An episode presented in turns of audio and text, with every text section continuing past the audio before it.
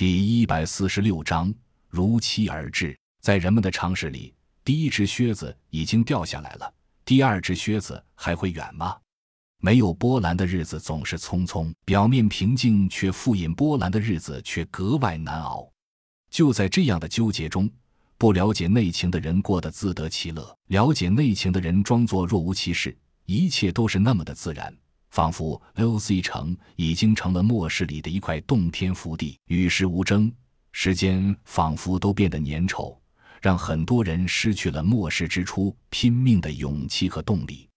直到这一天下午，L.C 基地上空响起了凄厉的警报声，这是每个人都耳熟能详的应急转移警报。在过去的大半年里，基地里每个人都听得耳朵里磨起了茧。对应急转移的制度，基地有一套详细的规定。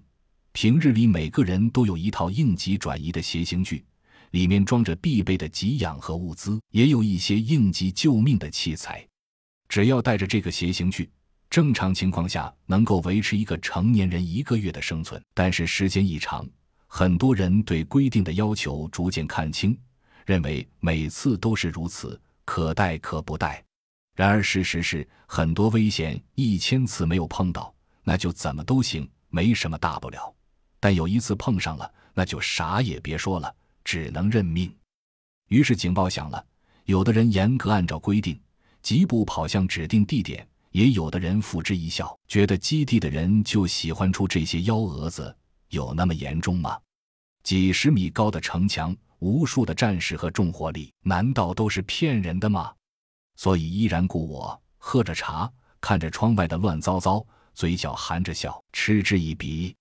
也有的人随便跑了几步，就开始慢慢往前走，看着身边急跑过去的人们，心中充满了智商高的优越感。远处响起了此起彼伏的枪炮声，还有人不信邪，互相说笑着：“这次基地玩的还挺真实。”然而不大的功夫。他们就笑不出来了。基地里的人员撤去了一大半，早已到了以往的收队时间，却不见一个人影回来。这这是怎么回事？很多之前蛮不在乎、溜溜达达，仍然留在基地的人察觉到了不正常，开始寻找周围的城防队员，才发现周围一个城防队员都不见了踪影。远方的枪声更加刺耳，而且似乎越来越近。到底发生了什么？王彦斌是基地里的一名幸存者，末世前没有什么固定的职业，为了生存做过小买卖，卖过保险，放过小贷，在酒吧迪厅里卖过一些不清不楚的东西。末世来临时，为了躲债，从 S.H 来到了 L.C，结果遭遇了普世的末日。